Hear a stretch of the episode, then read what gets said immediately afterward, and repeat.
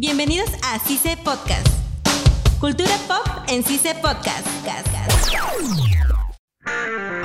Hola y bienvenidos a CICE Podcast. Soy Diego Sumalavia. Estamos en un nuevo episodio de Cultura Pop donde hablaremos de la película del momento Soul. Me encuentro junto a Carlos Campos y Eric Huertas. Compañeros, ¿qué opinan de esta hermosa película? ¿Qué es lo que ustedes han podido rescatar? Me gustan mucho las películas de Disney por las animaciones y todo, además que buscan ese toque de ternura que da y que cuenta algo muy curioso, el antes y el después de todo, ¿no? Claro, cómo el pensamiento de una persona puede cambiar a medida que va conociendo lo que hay detrás de distintas personas. Bueno, en este caso distintas almas.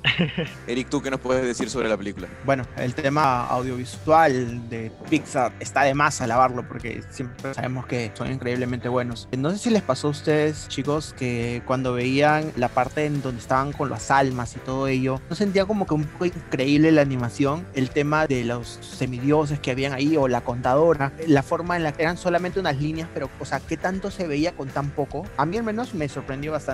El tema audiovisual me dejó muy impactado, sobre todo en ese aspecto, que con unas líneas hicieron personajes y le dieron tanta personalidad a cada uno de ellos. Te demostraba autoridad, que tenían peso en ese lugar. Exacto. También, no solo la animación, la banda sonora, a mí me llamó muchísimo la atención en diferentes oportunidades, la representación. Estuve también leyendo que varios expertos la consideraban como uno de los mejores trabajos de Pixar. Y también me pude percatar, no sé si ustedes se dieron cuenta, es raro un poco en Disney, pero como que esta película iba más orientada a un público adulto. No tan adulto, quizás ya no tanto para niños, pero es como adolescentes un poco más, algo así. Como habla de lo que quiere uno en la vida, de cómo elegir tu personalidad, algo así, ¿me entiendes? Por eso pienso que trata un poco adolescentes ahí rodeando esa edad. Claro, es que te pongo adulto porque al personaje principal, Joe Gardner, es una persona adulta. Yo considero que está seccionado en tres públicos. No lo veo tanto con el tema de Joe Gardner, el tema adulto, ¿eh? Yo lo veo más con el tema final de 22. ¿Se acuerdan que está como que depresión, se convierte en estos monstruos de arena, Ah, ¿se acuerdan? Se transforma en un alma perdida. perdida, ¿no? En alma perdida, exacto. Ahí le vi más el tema adulto porque me puse a repensar o a verlo con cosas de mi vida y sentí esa frustración que tenía 22 con distintas cosas. O sea, se ponía a pensar o a recordar en las veces que le dijeron tú no puedes, que no sirves para Claro, nada, que eres un inútil, que cómo no puedes ser esto y aquello. Y como que yo me puse a pensar y reflexionar y dije, wow, han habido veces en mi vida que me han dicho cosas así y realmente me he sentido deprimido. Y yo creo que ahí es cuando tocan más el tema de la depresión. El tema de la juventud lo siento más en el tema del personaje principal, de Joe Garner. Como se ve en la película, él busca un sueño y dice, no, esta es mi oportunidad y que apenas lo haga, la vida va a ser totalmente distinta. Y creo que más de uno nos ha pasado, o bueno, en mi, mi caso particular me ha pasado, de que he llegado a realizar algo que digo,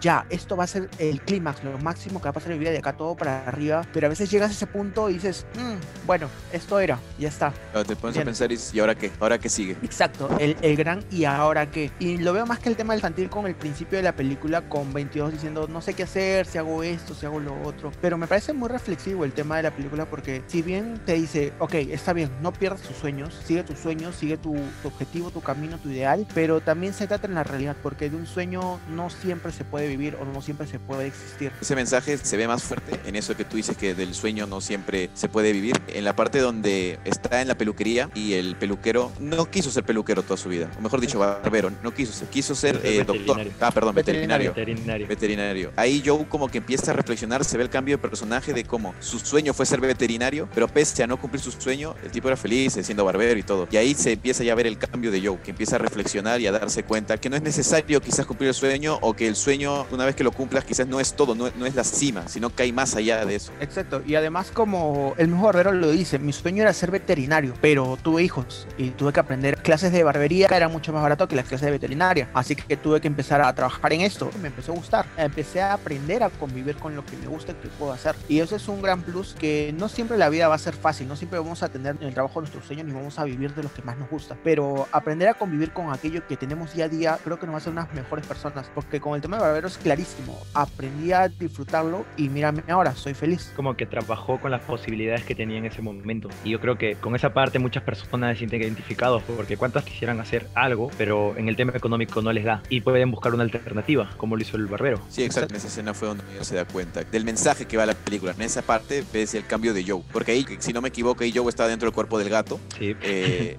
ahí Joe empieza como a decirse, ¿no? Y este, porque ahí Joe tenía el pensamiento de que si no cumple su sueño no puede ser feliz y que más allá del sueño no hay más. Y empieza a darse cuenta que no todo era así. A mí, en lo particular, la escena que más me impactó de la película, quería preguntarle a ustedes cuál fue. Antes, primero quiero decirle la mía, a ver si quizás va por ahí el tema. Fue cuando 22 eh, se transforma en alma perdida y se transforma en un monstruo de arena. Cuando Joe, en forma de almita, se mete dentro del monstruo porque se lo come y empieza a ver todos los maestros anteriores que ha tenido 22 gritándole. Y se ve uno en particular más grande que todos. Y yo siento que ahí Joe se mira a sí mismo como que la mala influencia, mejor dicho, que tuvo 22 para transformarse sea el mismo. Creo que ahí también fue un punto de quiebre en el personaje. Yo quiero responder esa pregunta con otra pregunta. ¿Ustedes creen que Joe era una persona buena? Se me hacía muy egoísta, pensaba en sí mismo. Me di cuenta cuando estaba ayudando a 22 a encontrar una pasión y 22 como que agarra cierto cariño por la música, pero Joe seguía en su idea y en su pensamiento de que si 22 agarró esa pasión solo era porque estaba dentro de su cuerpo. Y quizás eso era un pensamiento, por así decirlo, egoísta, ¿no? Que 22 no pueda agarrar un gusto por algo, por la música en este caso, y no pensar que es por otra razón, sino que Joe piense que es por el simple hecho que estaba dentro de su cuerpo. Sí, porque Joe aceptó a 22 por el hecho de tener esa chispita, como lo llamaban, para volver a su cuerpo. No por querer ayudarle, él lo buscó por beneficio propio, se podría decir. Exacto. Desde los primeros minutos me pareció, ah, mira, qué bonito personaje. Pero luego tenía ciertas actitudes que yo decía, "Mm, no me cuadra mucho este pata. Algo no me está gustando. Y era que es eso, es muy egoísta. Desde el principio de la película, él es muy yoísta, muy yo quiero esto, yo voy a conseguir esto, y yo, y yo, y yo, y yo, y yo. Porque si se dan cuenta, en el principio de la película, cuando le ofrecen el puesto de profesor a tiempo completo, su madre le dice, acepta lo que es una gran oportunidad. Siendo sinceros, profesor de música que sea a tiempo completo es muy complicado. Muy es muy, muy complicado, complicado que se dé. Sí, sí. Y a él le estaban dando la oportunidad y con su misma madre decía que vas a tener seguro, que vas a tener pensión, que vas a tener un montón de cosas. Y yo creo que al final de la película, si la película hubiera continuado 10 minutos más, iba a terminar con que yo termina aceptando ese puesto porque en realidad eso era lo que le inspiraba. Porque si ustedes se dan cuenta, al principio de la película, cuando él empieza a enseñar a los alumnos que mal que bien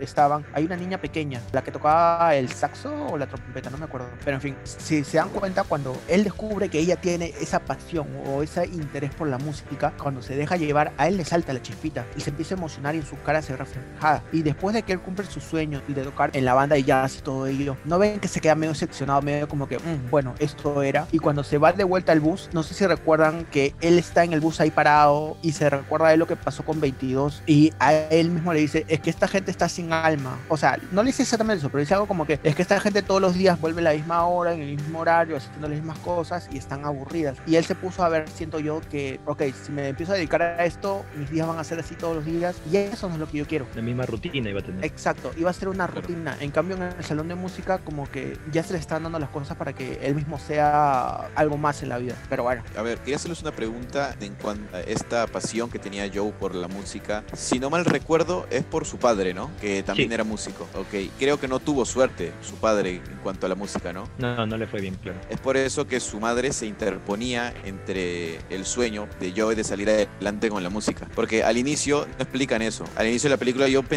que la madre no quería que cumpla el sueño, eh, quizás porque tenga algo en contra de la música. Sí, sí, que diga, no, yo no quiero que mi hijo sea esto, quiero que haga otra cosa. Pero después, al explicar eso, lo de su padre, como que encuentras ya más sentido a las decisiones a- o a las palabras que le decía su madre. Porque en algunas veces a mí se me hacía un poco dura lo que le decía su mamá. Pero después me di cuenta que no, que era porque obviamente ella como madre no quería que pase lo mismo que su esposo. Exacto. En la pelea que tiene 22 con su madre, 22 en el cuerpo de Joe, este, ahí mismo su madre le dice, pues, tu padre tuvo como sostén o como apoyo a mí. Si a él no le iban bien las cosas, yo podría ayudarlo o auxiliarlo. Y yo no quiero como madre que a ti te pase lo mismo, que tú tengas que vivir lo mismo. Porque en tu caso no tienes a nadie como yo que te pueda sostener. Aunque en este caso en verdad su mamá lo sostenía a él, pues, ¿no? Claro, porque le dijo, el día que yo no esté, ¿quién va a pagar tus facturas? Le dijo, o sea, es como que sigue dependiendo de su madre porque no tenía nada fijo aún.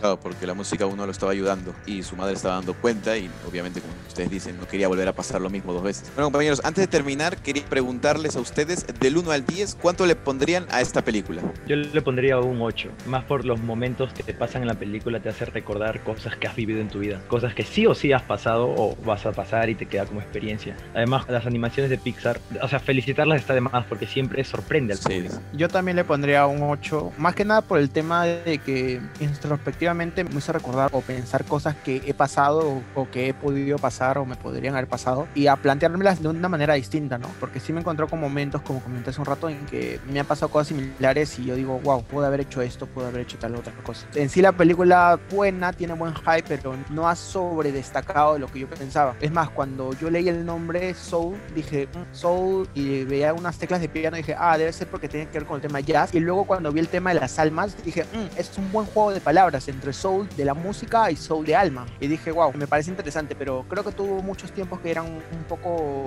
muertos o, sin, mucho, sin mucho contenido apreciable. Pero igual me pareció buena película y la recomendaría. Pues. Bueno, me meten un poco de presión porque ambos le han puesto un 8.